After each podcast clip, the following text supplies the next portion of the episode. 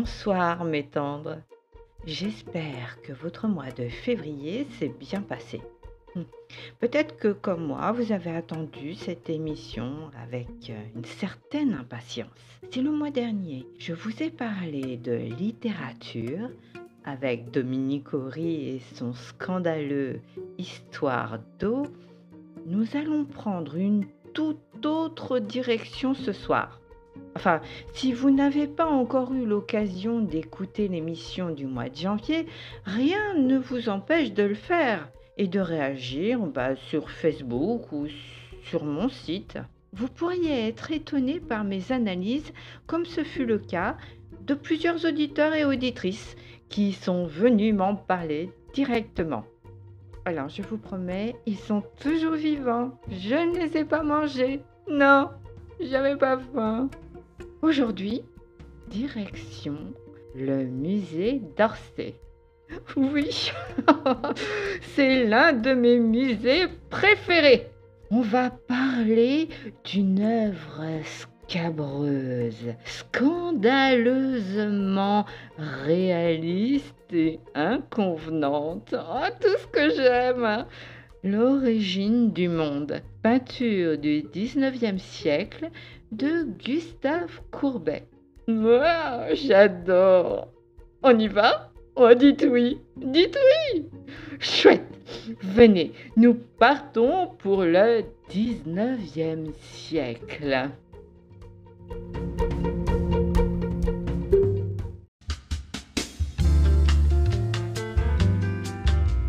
Bonsoir mes tendres, c'est Alvi pour Baiser Cannelle. Je vous attendais. Allons-y.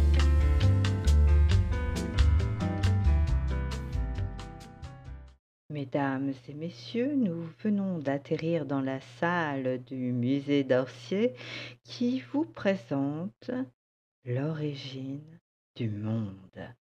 Oui.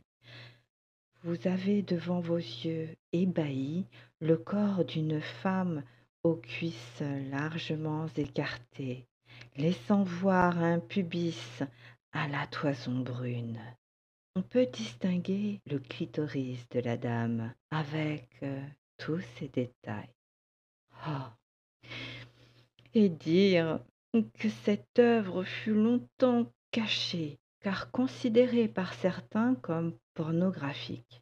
Et oui, Monsieur Gustave Courbet n'a pas été avare de détails, et je suis admirative devant le travail qui rend cette peau si, si translucide et si délicate. On aimerait y poser la main pour en éprouver la douceur et voire même en éprouver la chaleur. La pointe du sein se fait discrète, et pourtant sa couleur attire le regard pour celui qui parcourt ce corps avec euh, peut-être la même patience, la même tendresse, le même amour que pourrait avoir le regard d'un amant. Euh, monsieur, oui, monsieur, il est interdit de mettre les doigts sur la dame en question. Je vous remercie. Si cette peinture est la plus connue de Gustave Courbet à travers le monde, ce ne fut pas la seule à faire scandale dans le panel du maître du réalisme. Euh, oui, madame? Ah, Pourquoi je parle de réalisme?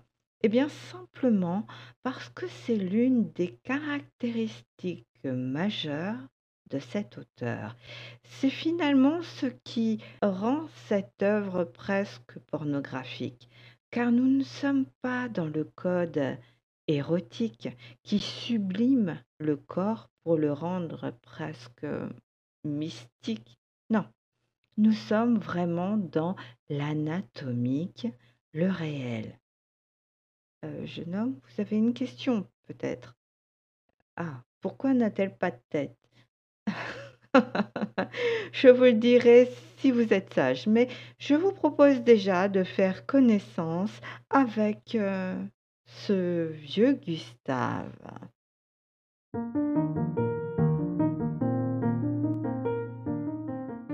Euh, Gustave?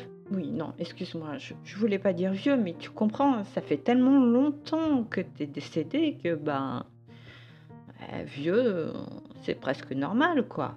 Bon, alors, messieurs, dames, Gustave Courbet est né dans la ville d'Ornans, en Franche-Comté, en 1819. Tu vois, Gustave, ce que je te disais? Ah, C'est pas un manque de respect, quoi, c'est la vérité. C'est l'aîné de quatre enfants, dont il est le seul garçon. Enlève ce sourire de ton visage, s'il te plaît. Sa famille est aisée et très unie. Cette affection est assumée par le peintre qui va faire des portraits de ses sœurs et intégrer les membres de sa famille dans bon nombre de ses tableaux. Ils feront partie du paysage, si je puis dire. À 14 ans, euh, oui, hein, c'est ça, oui. Non, mais tu me dis si je me trompe. hein. Donc, à 14 ans, il est initié à la peinture par le père Claude-Antoine Beau, professeur qui a l'habitude d'amener ses élèves peindre euh, en pleine nature. Euh, oui, c'est peut-être là hmm, que tu t'es laissé porter sans vraiment t'en rendre compte vers le réalisme. Non? Tu crois pas? Oui, enfin bon. Euh, il aime sa région et il la montre euh, le plus précisément possible. Si à l'âge de 20 ans il se rend à Paris pour entrer en faculté de droit, comme le souhaitait son père, euh, très rapidement il se détournera de cette voie. Oui, mademoiselle, je vous écoute. Je crois qu'il sera d'accord avec moi. Euh, oui, je suis d'accord avec vous. Il faut croire qu'il fallait devenir avocat ou médecin lorsqu'on était bien né à cette époque. Bon, après, Gustave euh, n'était apparemment pas euh, du genre à faire ce qu'il ne voulait pas, comme le montrera d'ailleurs son parcours de vie. Il va réaliser des copies d'œuvres de maîtres, telles, tu me dis si je me trompe, je sais plus. Je crois que c'est Eugène Delacroix. Ah, tu vois, euh, Eugène Delacroix et Jean-Auguste euh, Dominique Ingres, qui sont des maîtres dans un style plutôt romantique.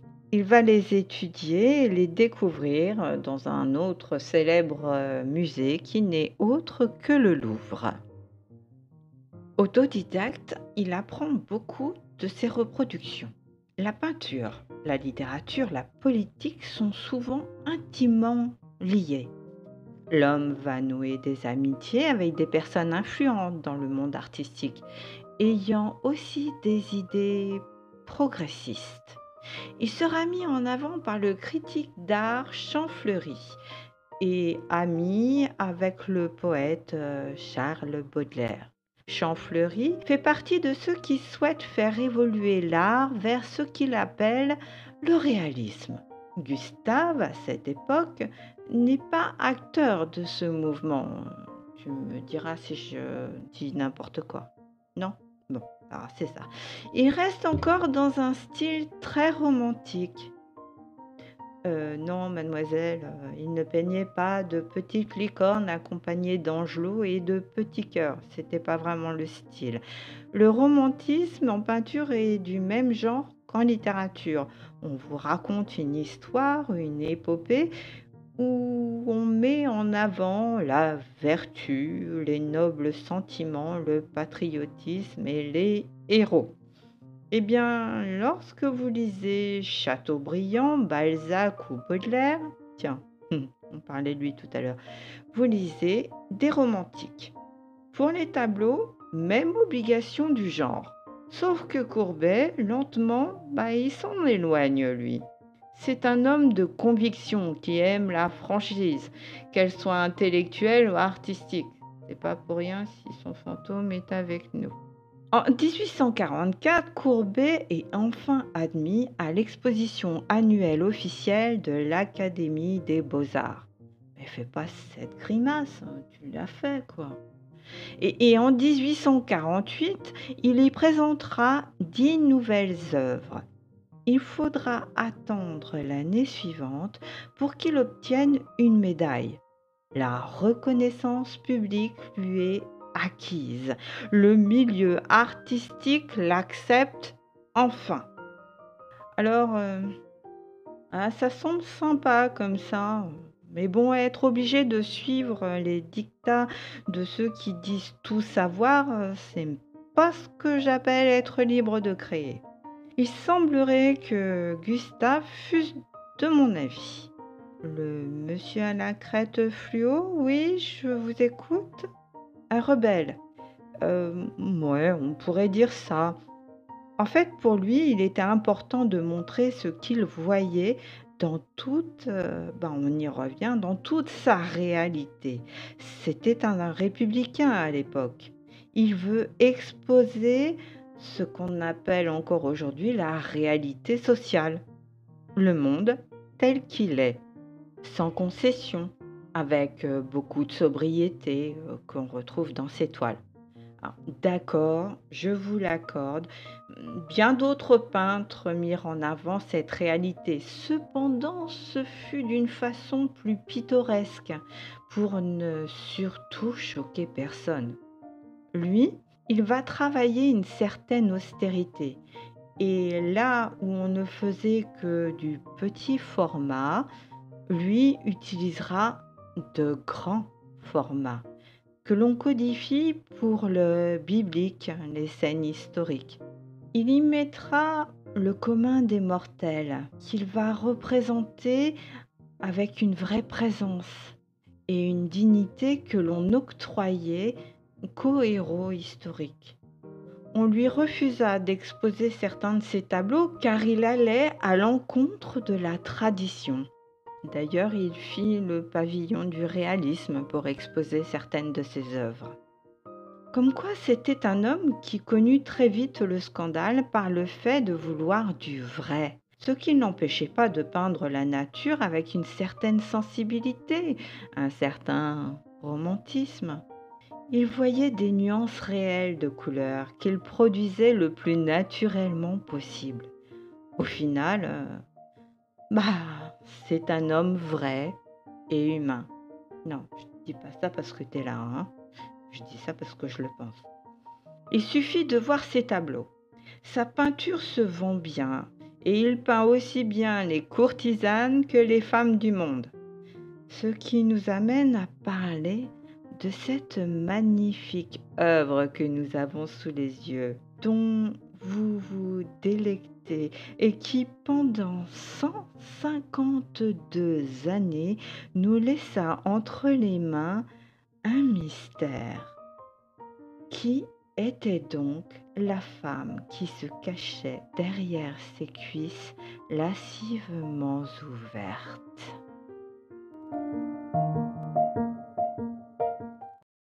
Vous n'imaginez pas combien j'aime ce tableau. J'envie le talent que possédait ce virtuose de Gustave. La taille du tableau n'a rien d'extravagante. Elle ne fait que 46 cm sur 55.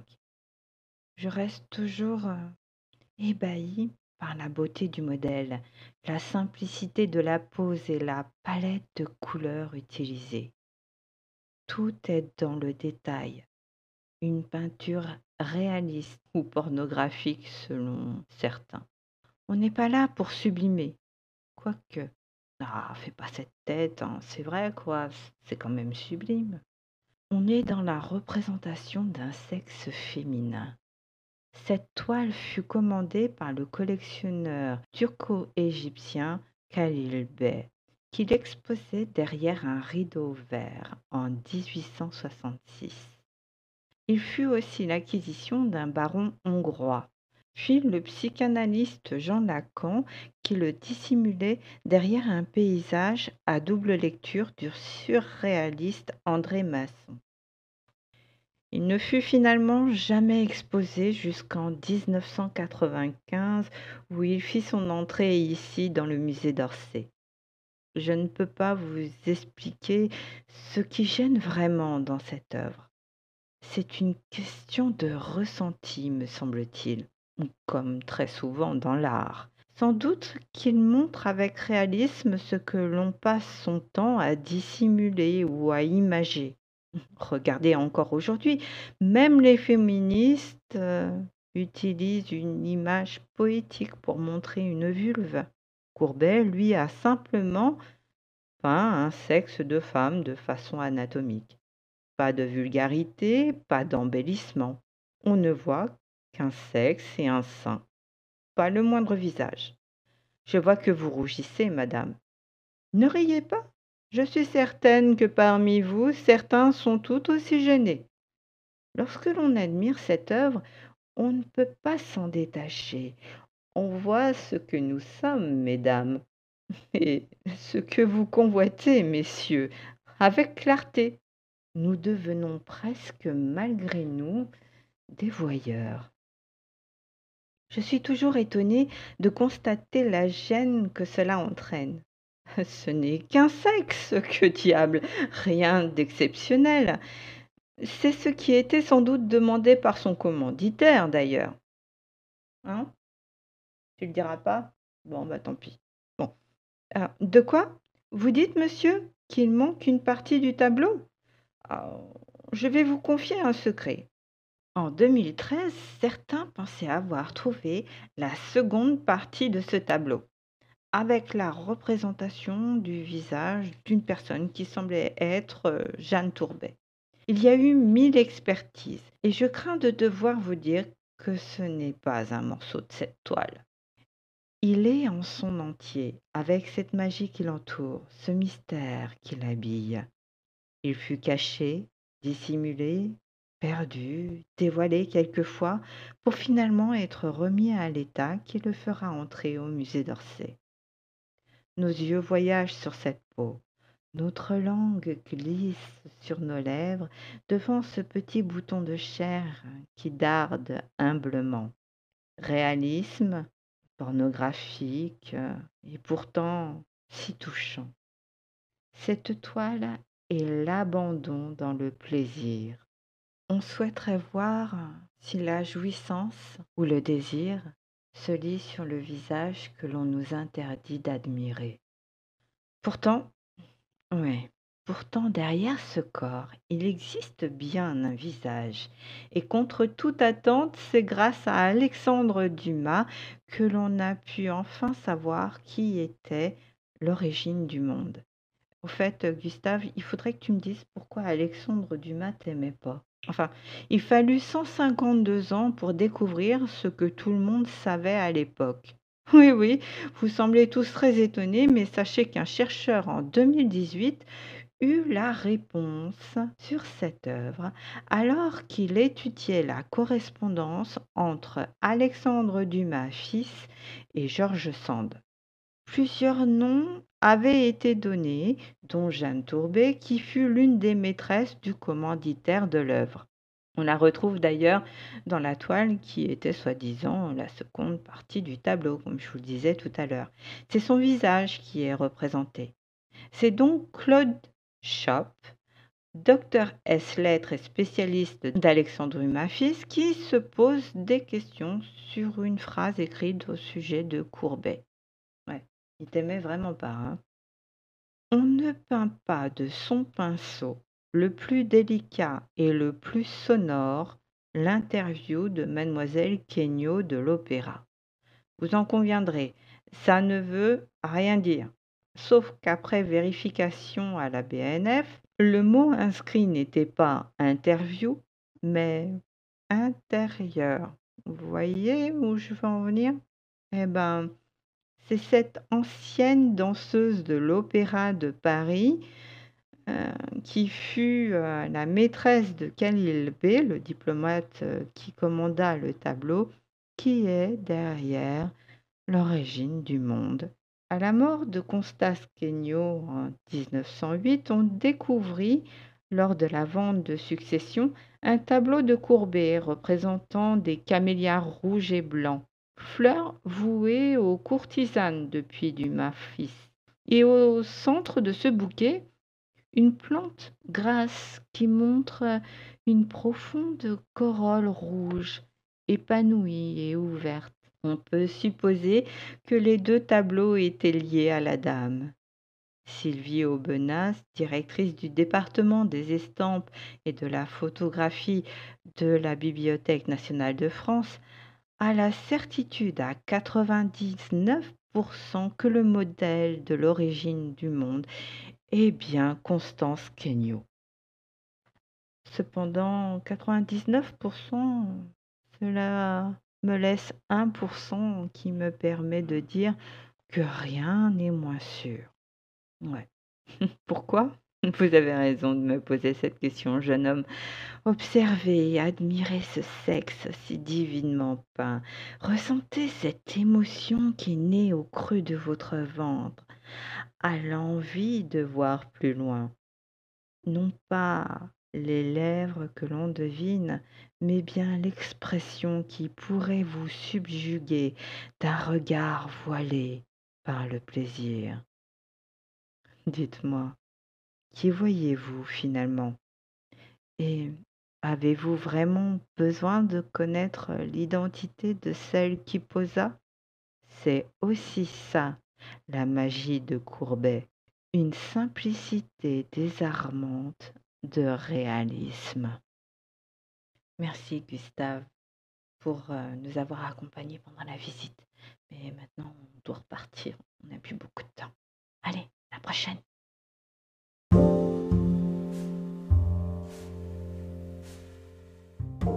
Bien voilà, nous voici revenus dans ma bibliothèque.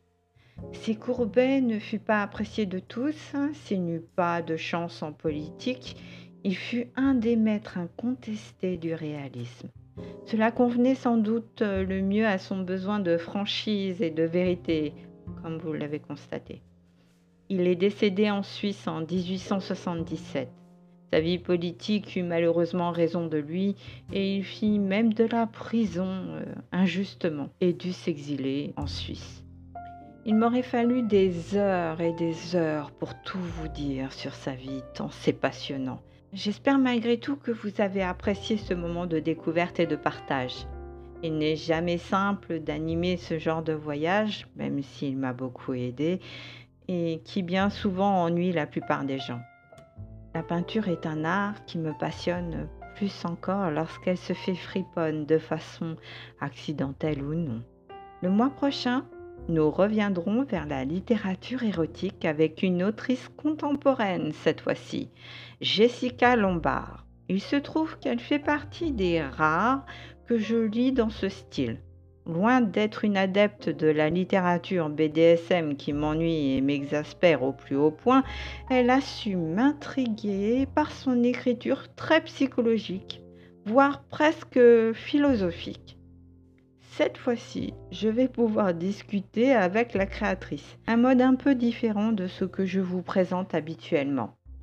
Ce sera tranquille, euh, sympa, sans chichi, une conversation autour d'un café pour connaître les goûts artistiques de cette autrice à la plume prolifique il nous faut nous séparer. Ce que je fais avec euh, regret, prenant de plus en plus de plaisir à nos partages. Vous pouvez écouter les autres émissions sur Encore, Spotify, Google, Apple et même sur la Freebox. Hein, c'est pour vous dire, je suis devenue célèbre. Enregistrez vos questions si vous en avez pour Jessica. Je ferai un tri s'il y en a trop. À partir de demain, samedi 27 février, vous pourrez me retrouver sur la plateforme Gaillard pour un replay de l'émission, toujours gratuite, mais avec la possibilité de me faire un don si vous appréciez mon travail. Vous pouvez me retrouver sur mon site euh, Wix, Albiane Carmoral, où vous pourrez découvrir tout mon univers et activités euh, de créatrice. Oh punaise, la pause promo, hein, elle est longue. Hein. Enfin bon, j'ai hâte de vous retrouver le mois prochain et de découvrir euh, surtout vos questions ou réactions par rapport aux émissions d'hier, d'aujourd'hui et de demain. Passez une très bonne soirée, mes tendres. Baiser cannelle, soyez sages. Ou pas.